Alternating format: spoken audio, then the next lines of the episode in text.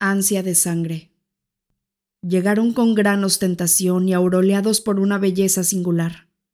Aparecieron alineados en una formación rígida y formal, pero no se trataba de una marcha a pesar de lo sincronizado de su avance. Pasaban entre los árboles en perfecta sincronía, como una procesión de sombras negras suspendidas a pocos centímetros del suelo cubierto de nieve. De ahí que su desplazamiento pareciera tan desenvuelto. Las posiciones en las zonas exteriores del destacamento estaban ocupadas por miembros que vestían ropajes grises, pero la tonalidad se iba oscureciendo, hasta llegar al más intenso de los negros en el centro de la formación. Era imposible verles el rostro, ensombrecido y oculto por la capucha. El tenue roce de las pisadas parecía música debido a la regularidad de la cadencia. Era un latido de ritmo intrincado que no mostraba ninguna vacilación.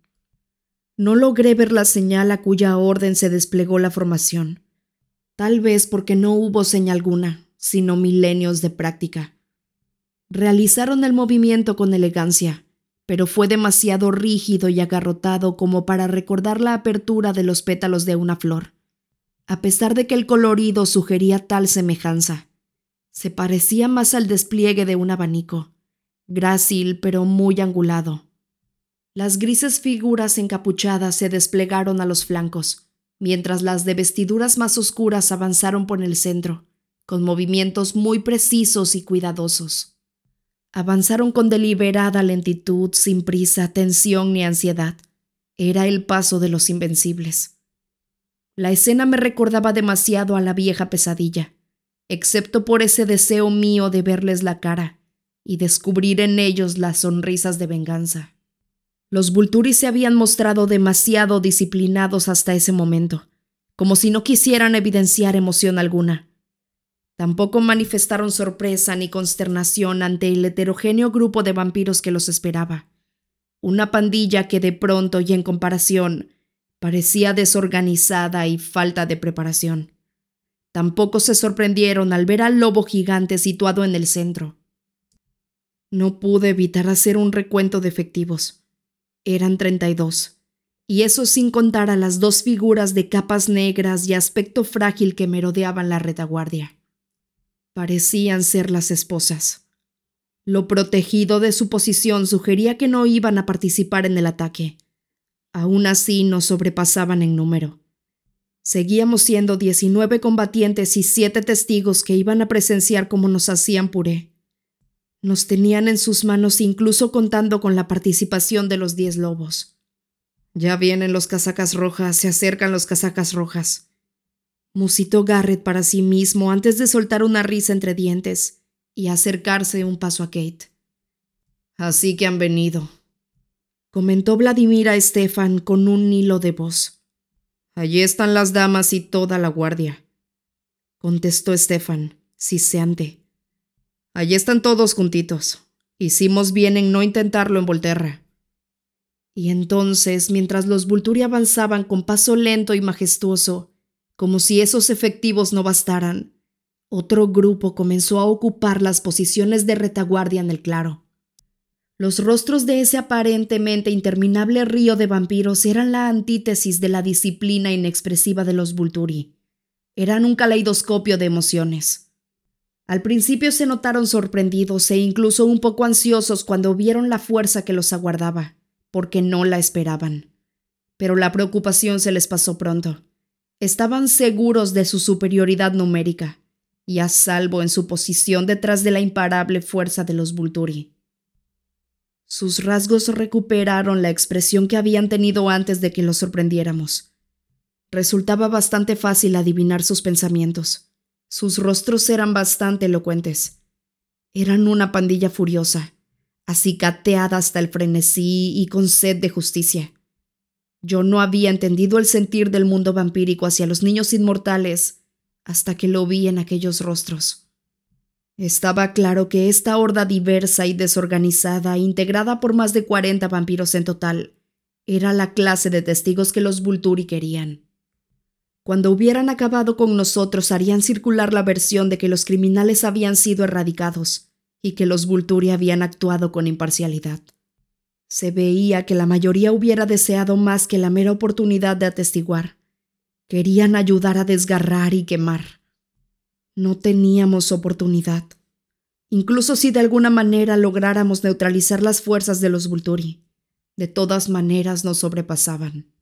Aunque matáramos a Demetri, Jacob no podría salir de aquí. Podía sentir cómo los demás iban comprendiendo lo mismo. La desesperanza pesaba en el ambiente aplastándome con más fuerza que antes. Un vampiro de la fuerza enemiga parecía no pertenecer a ninguno de los batallones. Identifiqué a Irina mientras ella dudaba entre los dos grupos con una expresión diferente de todos los demás. No apartaba la mirada de la posición de Tania, situada en primera línea. Edward profirió un gruñido bajo pero elocuente.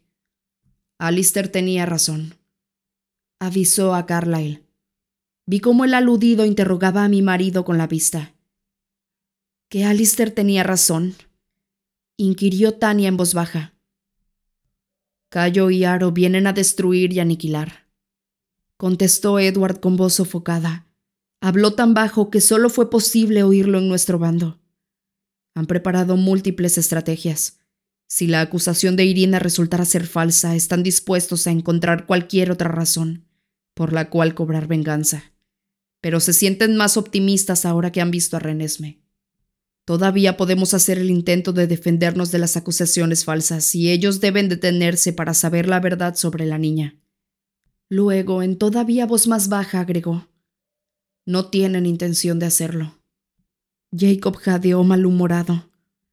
La procesión se detuvo de golpe al cabo de unos segundos y dejó de sonar la suave música producida por el roce de los movimientos sincronizados. La disciplina sin mancha continuó inalterada y los Vulturi permanecieron firmes y completamente inmóviles a unos cien metros de nuestra posición. Oí el latido de corazones enormes, más cerca que antes, en la retaguardia y a los lados. Me arriesgué a mirar por el rabillo del ojo a derecha e izquierda para averiguar qué había detenido el avance de los Vulturi. Los licántropos se habían unido a nosotros los lobos adoptaron posiciones a cada extremo de nuestra línea desigual, organizando sendas formaciones alargadas en los flancos. En un instante me percaté de que había más de diez lobos. Identifiqué a los ya conocidos y supe que había otros a los que no había visto nunca. Había dieciséis licántropos distribuidos equitativamente en los lados, diecisiete si contábamos a Jacob. La altura y el grosor de las patas ponían de manifiesto la juventud de los recién llegados. Eran muy, muy jóvenes. Debí haberlo imaginado. Pensé para mis adentros. La explosión demográfica de los hombres lobo era inevitable con tanto vampiro sueldo pululando alrededor. Iban a morir más niños por esa decisión. Me pregunté por qué Sam había permitido aquello, y luego comprendí que no le quedaba más remedio. Si un solo licántropo luchaba a nuestro favor, los Vulturi los perseguían a todos. Se jugaban el futuro de su especie al tomar esta postura. E íbamos a perder. De pronto me enojé, y más que eso.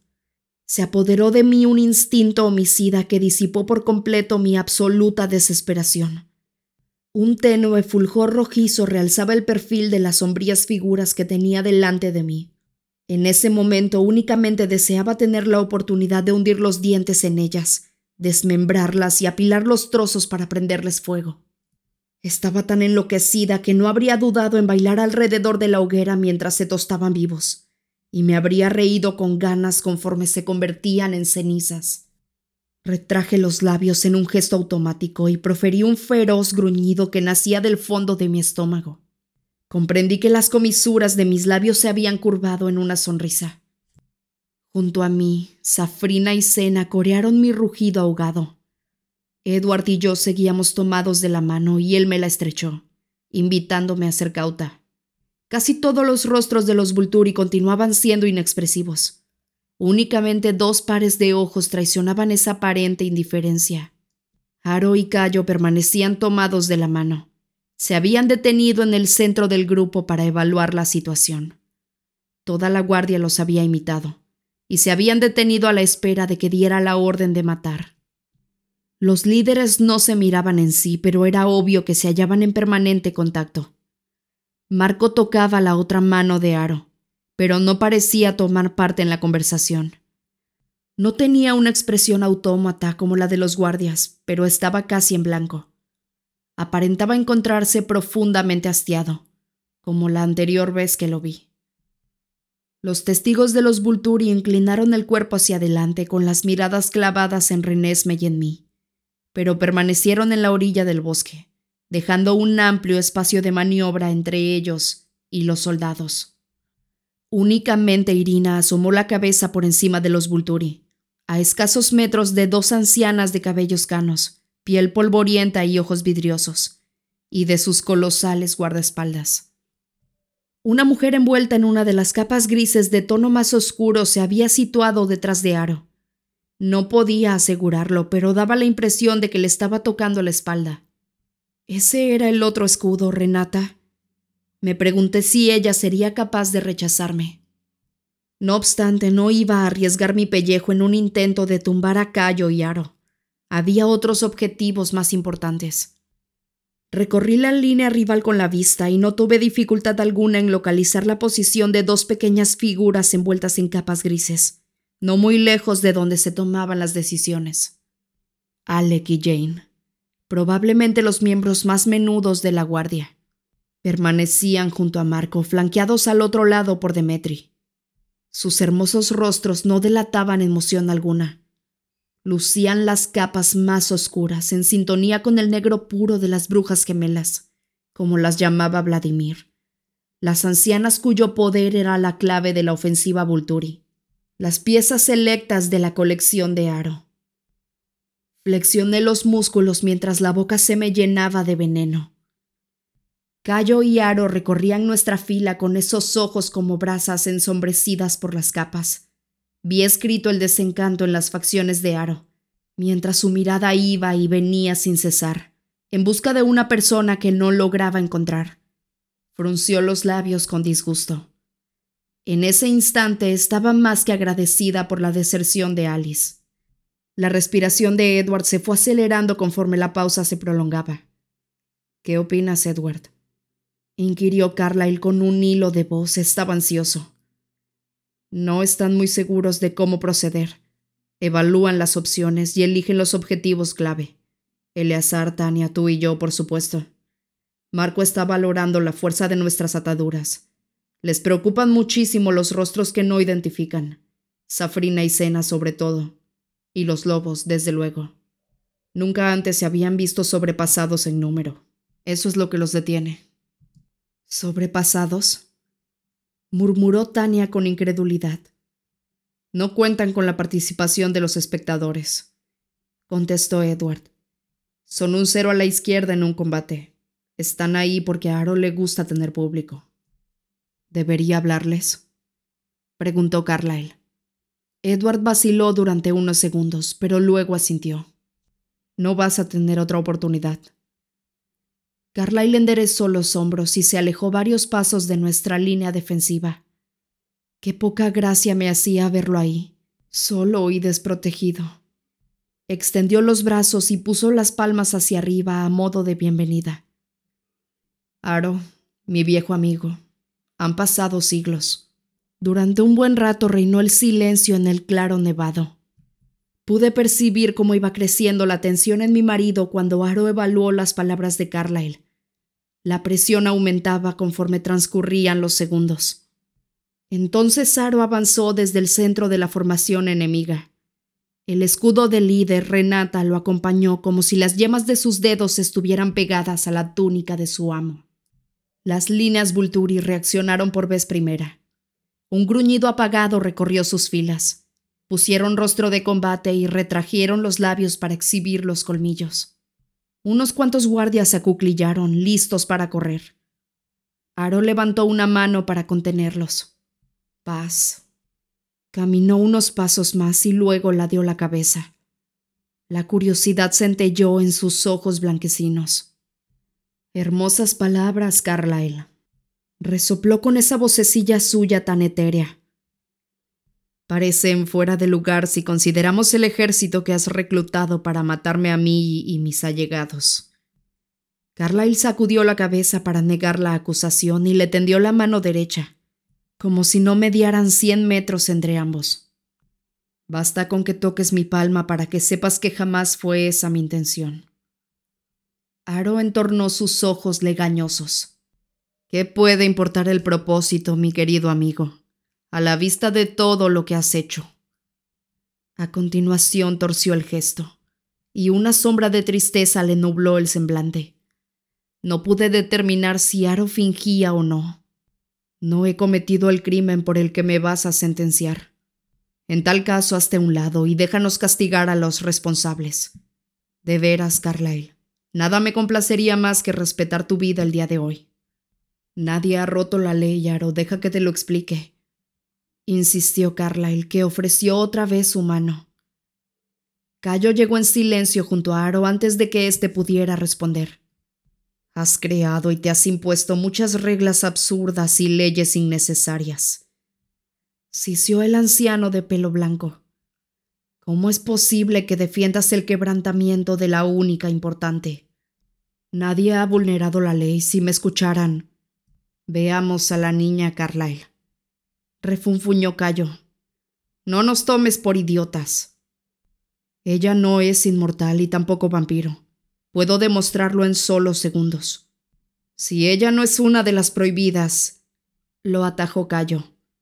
Entonces dime, ¿por qué has reclutado un batallón para defenderla? Son testigos como los que tú has traído, Cayo. Carlyle le hizo un gesto hacia el lindero del bosque, donde estaba la horda enojada. Algunos integrantes de ésta reaccionaron con gruñidos. Cualquiera de estos amigos puede declarar la verdad acerca de esta niña y también puedes verlo por ti mismo. Observa el flujo de la sangre en sus mejillas. Eso no es excusa. Le espetó Cayo. ¿Dónde está la denunciante que venga al frente? Estiró el cuello y miró a su alrededor hasta localizar a Irina detrás de las ancianas. Tú, ven aquí. La interpelada lo miró fijamente y con desconcierto. Su rostro parecía el de quien no se ha recuperado de la pesadilla de la que acaba de despertar. Cayo chasqueó los dedos con impaciencia. Uno de los guardaespaldas de las brujas fue hacia Irina y le dio un empujón. Ella parpadeó dos veces y luego caminó en dirección a Cayo, completamente ofuscada. Se detuvo a unos metros del líder sin apartar los ojos de sus hermanas. Cayo recorrió la distancia que los separaba y le cruzó la cara de una bofetada. El golpe no debió de hacerle mucho daño, pero resultó de lo más humillante. La escena recordaba a alguien pateando a un perro. Tania y Kate sisearon a la vez. Irina se quedó paralizada y al final miró a Cayo. Este señaló a Renesme con uno de sus dedos torcidos.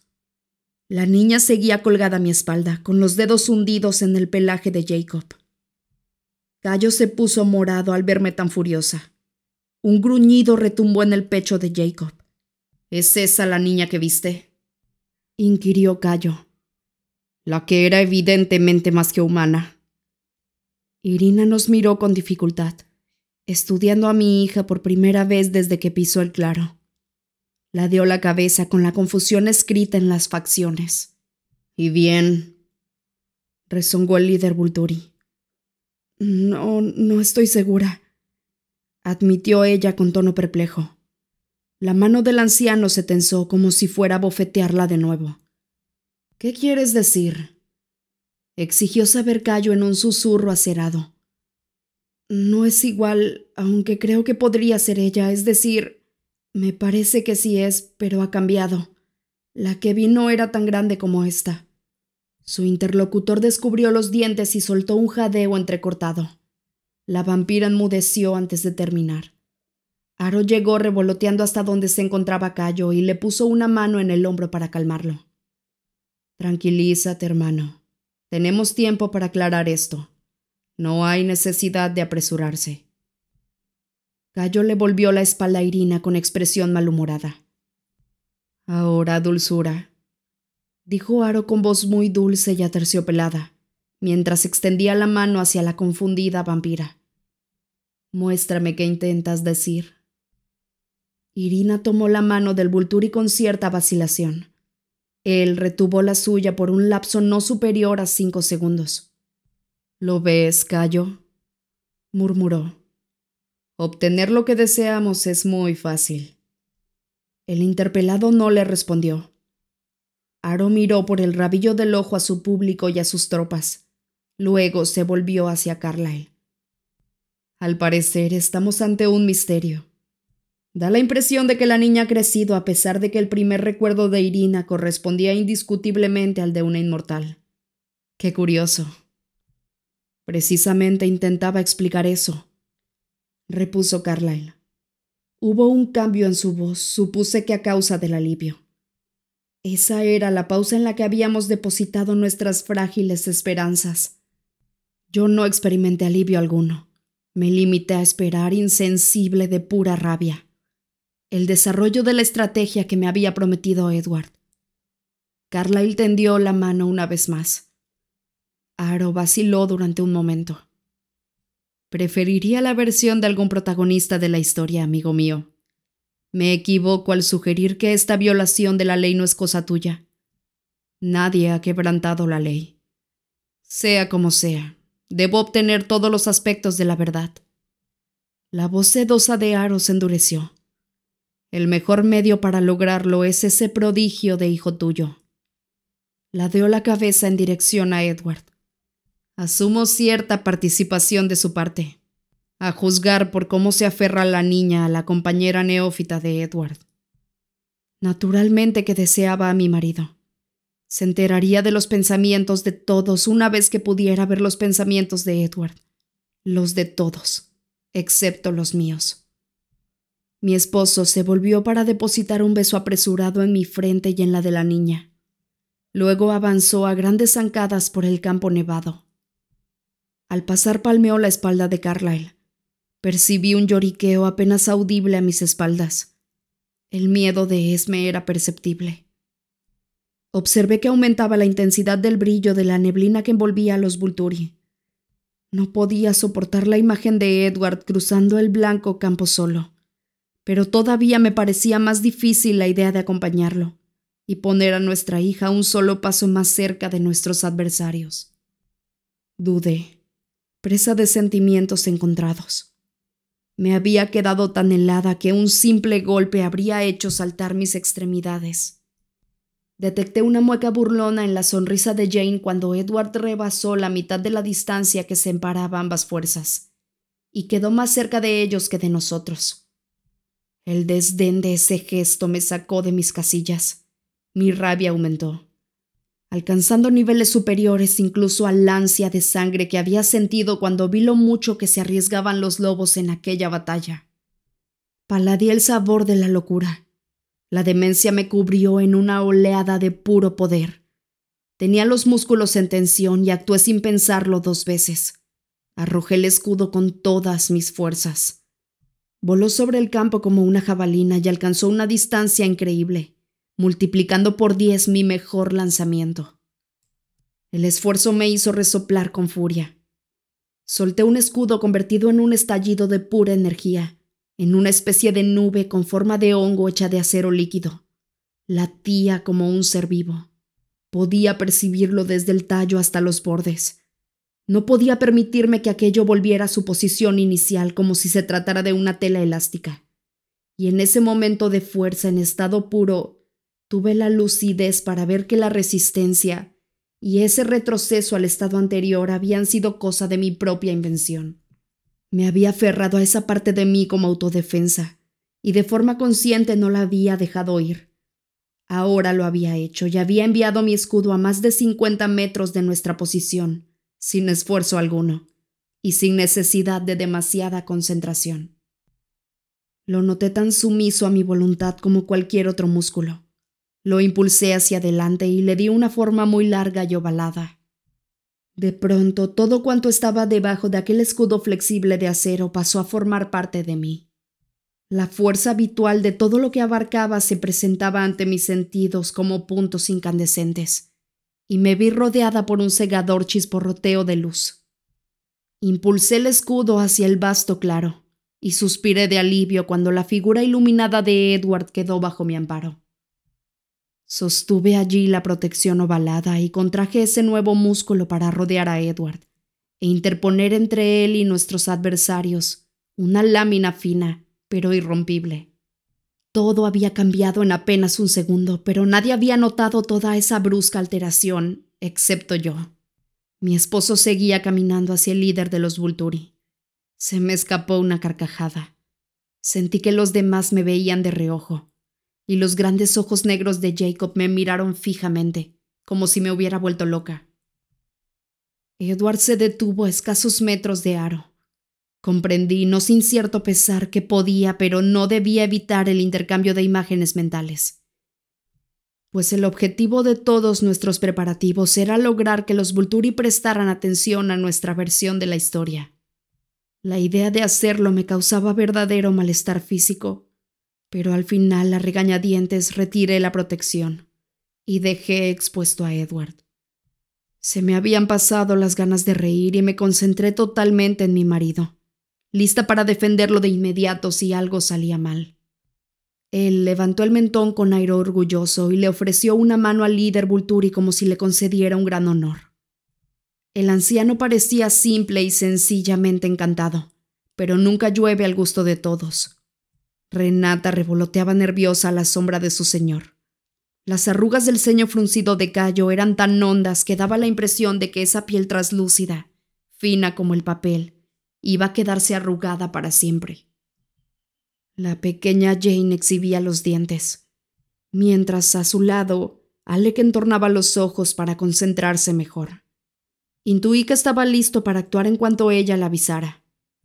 Aro se acercó sin vacilar. En realidad, ¿qué debía temer? las grandes sombras que proyectaban los luchadores de ropajes gris claro, tipos fornidos como Félix, se hallaban a escasos metros. Con su don arrasador, Jane podía lanzar a Edward contra el suelo y hacer que se retorciera de dolor. Alec lo cegaría y lo atontaría antes de que pudiera dar un paso hacia él. Nadie sabía que yo tenía el poder de detenerlos, ni siquiera mi marido, cuya mano tomó Aro con una sonrisa de despreocupación. De inmediato cerró los ojos con fuerza y encorvó los hombros bajo el ímpetu de la primera oleada de información. El Vulturi estaba enterado de todas las estrategias, todas las ideas y todos los pensamientos ocultos que Edward hubiera leído en las mentes de quienes había tenido a su alrededor. Y aún más, también iba a enterarse de las visiones de Alice, de cada momento de silencio en nuestra familia, cada imagen reproducida por la mente de Renesme cada beso, cada roce entre Edward y yo. De eso también. sé con frustración. El escudo se agitó reaccionando a mi irritación, cambiando de forma y encogiéndose a nuestro alrededor. Cálmate, Vela, me susurró Safrina. Apreté los dientes. Aro continuó concentrado en los recuerdos de Edward, que con los músculos del cuello agarrotados también había agachado la cabeza mientras leía toda la información que su interrogador iba obteniendo de él, así como la reacción del anciano ante todo aquello. Esta desigual ida y vuelta duró tanto tiempo que el nerviosismo empezó a correr entre los miembros de la guardia. Los murmullos crecieron entre sus filas, hasta que Cayo les ordenó guardar silencio con un brusco ademán. Jane se inclinaba hacia adelante como si no pudiera evitarlo, y el rostro de Renata estaba rígido a causa de la tensión. Estudié a esa protectora tan poderosa que ahora parecía asustada y débil. Sin duda ella era de gran utilidad para Aro, pero podía asegurar que no como guerrera. Su trabajo no era luchar, sino proteger. No había ansia de sangre en ella. A pesar de que yo era novata, supe que si la cosa estuviera entre ella y yo la borraría del mapa. Redirigí mi atención hacia Aro cuando se enderezó. Abrió los ojos enseguida con expresión sobrecogida y gesto precavido. No soltó la mano de Edward. Este tenía los músculos ligeramente relajados. ¿Lo ves? preguntó Edward con la voz sedosa que empleaba cuando estaba calmado. Sí, ya veo, ya, admitió Aro. Curiosamente parecía divertido. Dudo que jamás se hayan visto las cosas con tanta claridad entre dos dioses o dos mortales. Los rostros de los disciplinados miembros de la guardia mostraron la misma incredulidad que yo. Me has dado mucho en qué pensar, joven amigo, prosiguió el anciano. No esperaba tanto. Continuó sin soltar la mano de Edward, cuya posición rígida era la propia de quien escucha, pero no le contestó. ¿Puedo conocerla? pidió Aro. Prácticamente lo imploró con repentino interés. En todos mis siglos de vida jamás había concebido la existencia de una criatura semejante. Vaya agregado a nuestras historias. ¿De qué se trata, Aro? Espetó Cayo antes de que Edward tuviera oportunidad de responder. La simple formulación de la pregunta hizo que atrajera a la niña contra mi pecho y la acunara con gesto protector. De algo con lo que tú ni siquiera has soñado, mi pragmático amigo.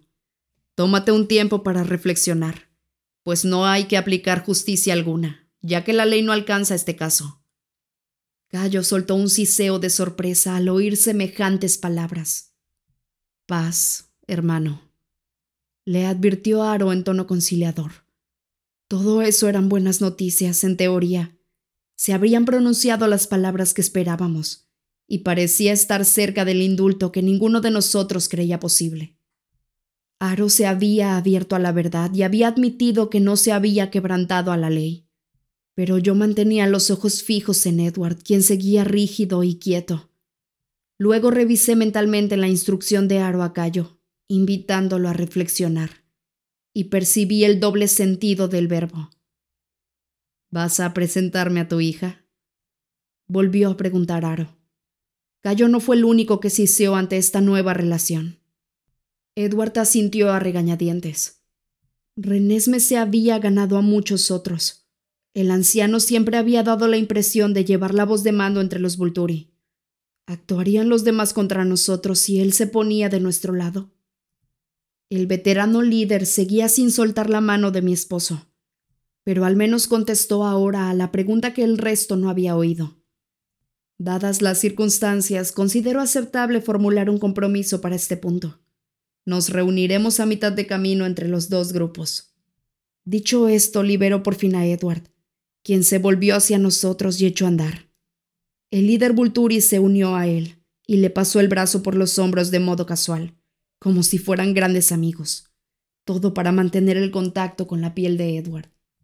Comenzaron a cruzar el campo de batalla y se aproximaron a nosotros. La guardia entera hizo ademán de echar a andar detrás de ellos, pero Aro alzó una mano con desinterés y los detuvo sin dirigirles siquiera una mirada. Deténganse, mis queridos amigos. En verdad les digo que no alberga intención de hacernos daño alguno si nos mostramos pacíficos.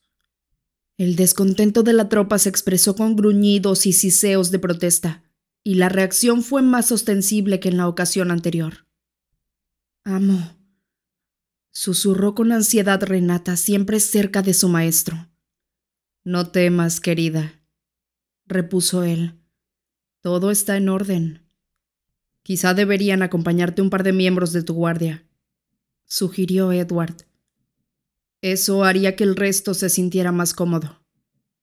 El líder Vulturia sintió como si esa observación debiera habérsele ocurrido a él. Chasqueó los dedos un par de veces. Félix, Demetri, los dos vampiros se situaron a su lado en un abrir y cerrar de ojos. No habían cambiado nada desde nuestro último encuentro. Ambos eran altos y tenían el cabello oscuro. Demetri era duro y afilado como la hoja de una espada. Félix, corpulento y amenazador como un garrote con púas de acero. Vela, ven con Renesme. Me pidió Edward. Y algunos amigos. Respiré hondo. Se me engarrotó el cuerpo como síntoma de mi oposición a la perspectiva de llevar a la niña al centro del conflicto. Pero confiaba en Edward. Él sabía si Aro planeaba alguna traición. El líder Vulturi había llevado tres protectores a esa conferencia del más alto nivel, por lo que decidí que a mí me acompañarían otros dos. Los elegí en menos de un segundo. Jacob, Emmet, pregunté en voz baja. Emmet se moría de ganas de venir y Jacob no iba a ser capaz de quedarse atrás. Ambos asintieron, y Emmet lo hizo con una sonrisa de oreja a oreja. Me flanquearon mientras cruzaba el campo. Se levantó otro murmullo de descontento entre las filas de la guardia en cuanto vieron mi selección. Era obvio que no confiaban en el hombre lobo. Aro alzó una mano para acallar de nuevo las protestas. Tienes una compañía de lo más interesante. Le cuchicheó Demetria a Edward. El interpelado no respondió, pero Jacob dejó escapar un sordo gruñido entre los dientes. Nos detuvimos a unos pocos metros de Aro. Edward se deshizo del brazo de Aro y se unió a nosotros con rapidez, tomando mi mano. Hubo un momento de silencio cuando nos encontramos unos frente a otros. Félix se inclinó levemente a modo de saludo. Hola otra vez, Vela. El guardia esbozó una ancha sonrisa llena de arrogancia, mientras vigilaba el movimiento del rabo de Jacob con su visión periférica. Hola, Félix contesté mientras le dedicaba una seca sonrisa al colosal vampiro. Te ves bien, rió entre dientes. Te sienta bien la inmortalidad. Muchas gracias. Bienvenida, es una pena. Interrumpió su comentario a la mitad y guardó silencio. Pero yo no necesitaba las facultades telepáticas de Edward para imaginar la frase completa. Es una pena que vayamos a matarte dentro de poco. Sí, qué pena, ¿verdad? Félix pestañó. Aro no prestó atención alguna a nuestro intercambio hostil. Ladeó la cabeza con expresión fascinada. Oigo el latido de su corazón. Murmuró con una nota musical en la voz. Huelo su extraño efluvio. Luego volvió hacia mí sus ojos brumosos. En verdad, joven Vela, la inmortalidad te ha convertido en una criatura de lo más extraordinario. Parece que hubieras estado predestinada a esta vida. Hice una inclinación con la cabeza en señal de reconocimiento por el cumplido. ¿Te gustó mi regalo? inquirió cuando fijó la mirada en mi collar. Es hermoso y muy, muy generoso de tu parte. Gracias. Tal vez debí haberte enviado una nota de agradecimiento. Aro se echó a reír encantado. Solo era una chuchería que tenía por ahí. Me pareció un adorno adecuado para tu rostro nuevo, y de hecho lo es. Se produjo un siseo en el centro de la línea de los Vulturi. Alcé la cabeza para mirar por encima del hombro de Aro. Hmm. Al parecer Jane no estaba muy contenta con la idea de que su señor me hubiera enviado un regalo. Aro carraspeó para atraer mi atención. ¿Puedo saludar a tu hija, adorable Vela? preguntó con dulzura. Me obligué a recordarme que esto era lo que estábamos esperando. Controlé el deseo urgente de dar media vuelta y huir con Renesme. En vez de eso, avancé dos pasos. Mi escudo quedó atrás, como una capa que protegía al resto de mi familia y dejaba expuesto a mi hija. La sensación era espantosa. El anciano se reunió con nosotras, radiante. Pero sí es maravillosa, murmuró, como tú y Edward. Luego, con voz más alta, saludó. Hola, Renesme. La niña me miró de inmediato. Asentí. Hola, Aro. Contestó en un tono muy formal con su voz aguda y armoniosa. El anciano abrió los ojos, sorprendido. ¿Qué es la niña? Siseo cayó desde su posición en retaguardia claramente molesto por tener que formular una pregunta. Mitad mortal, mitad inmortal. Le anunció Aro a su compañero y al resto de la guardia sin apartar la mirada de Renesme, pues seguía fascinado. Esta neófita la concibió y la llevó en su vientre mientras todavía era humana. Imposible. Se burló Cayo. ¿Acaso los crees capaces de engañarme, hermano? A juzgar por su expresión, Aro se la estaba pasando de maravilla. Cayo dio un respingo. ¿También crees que es una treta el latido de su corazón? Cayo torció el gesto y pareció tan mortificado como si las amables preguntas de Aro hubieran sido bofetadas. Actuemos con calma y cuidado, hermano. Le advirtió Aro, todavía sonriendo a Renesme. Conozco bien tu amor por la justicia, pero no es preciso aplicarla contra esta pequeña a causa de su origen. Y en cambio es mucho lo que hay que aprender de ella.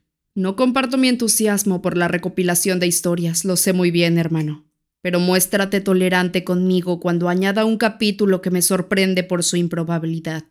Hemos venido esperando solo impartir justicia y padecer la tristeza de una amistad traicionada. Y mira lo que hemos ganado a cambio. Un nuevo y deslumbrante conocimiento sobre nosotros mismos y nuestras posibilidades. El vampiro le tendió la mano a la niña, pero eso no era lo que ella deseaba. Se inclinó hacia adelante y se estiró a tocar el rostro de Aro con las yemas de los dedos. La reacción del Vulturi no fue de sorpresa como solía ocurrir cuando me realizaba su actuación. Él estaba acostumbrado al flujo de pensamientos y recuerdos con otras mentes, al igual que Edward. La sonrisa de Aro se hizo más amplia y suspiró de satisfacción. Brillante. Musitó. Me volvió a acomodarse en mis brazos y se relajó. Su carita estaba muy seria. Por favor, le pidió ella. Claro que no tengo intención en herir a tus seres queridos, mi preciosa Renesme, respondió Aro, cuya sonrisa se tornó muy amable. El tono afectuoso y reconfortante de su voz me engañó durante un segundo, hasta que oí rechinar los dientes de Edward. Y lejos, detrás de nuestras posiciones, el siseo ofendido de Maggie ante semejante mentira. Me pregunto si... comentó Aro con gesto pensativo. No parecía haber notado la reacción que había suscitado su afirmación anterior. Inesperadamente el anciano dirigió la vista hacia Jacob. Sus ojos no reflejaron el disgusto con que los demás Vulturi contemplaban al gran lobo. Al contrario, reflejaban una añoranza incomprensible para mí. No funciona de ese modo, contestó Edward secamente, abandonando la cuidadosa neutralidad que había mostrado hasta ese momento. Solo era una idea repuso el anciano líder mientras valoraba el potencial de Jacob sin molestarse en disimular. Luego recorrió con la mirada las dos filas de licántropos situados detrás de nosotros. Fuera lo que fuera aquello que Renés me les había mostrado, de pronto los lobos habían despertado en él un gran interés. No nos pertenecen, Aro. No acatan nuestras órdenes como tú crees, están aquí por voluntad propia. Jacob gruñó de forma amenazadora. Sin embargo, parecen estar muy vinculados a ustedes, repuso Aro, y ser leales a tu joven compañera y a tu familia. Leales. Su voz acarició el vocablo con suavidad. Ellos se han comprometido a proteger la vida humana. Eso hace posible la coexistencia pacífica con nosotros, pero no con ustedes, a menos que se replanteen su estilo de vida. Aro rió con júbilo. Solo era una idea, repitió. Tú mejor que nadie sabes cómo es esto. Ninguno de nosotros es capaz de controlar totalmente sus deseos subconscientes. Edward hizo una mueca. Sí, sé de qué se trata y también la diferencia entre la clase de pensamiento y otro con segundas intenciones, Aro. Jacob movió su gigantesca cabeza hacia Edward y soltó un débil gañido. Le intriga la idea de los perros guardianes contestó Edward con un hilo de voz. Se hizo un silencio sepulcral, y un segundo más tarde un coro de furibundos aullidos procedentes de toda la manada llenó el enorme claro. Alguien impartió una orden tajante. Supuse que había sido Sam, aunque no me di la vuelta para comprobarlo con la vista. Y la protesta se interrumpió, dejando que reinara un silencio ominoso. Supongo que eso responde a la pregunta, admitió Aro volviendo a reír. Esta manada eligió bando. Edward siseó y se inclinó hacia adelante. Lo tomé del brazo para retenerlo al tiempo que me preguntaba cuál podía haber sido la ocurrencia de Aro para provocar semejante reacción en mi marido. Félix y Demetri se movieron al mismo tiempo para adoptar posiciones ofensivas. Aro los contuvo con otro gesto de la mano. Todos volvieron a su postura anterior, incluido Edward. Queda mucho por discutir concluyó Aro con el tono pragmático de un hombre de negocios. Y más por decidir. Si ustedes y su peludo protector me disculpan, mis queridos Colen, tengo que deliberar con mis hermanos.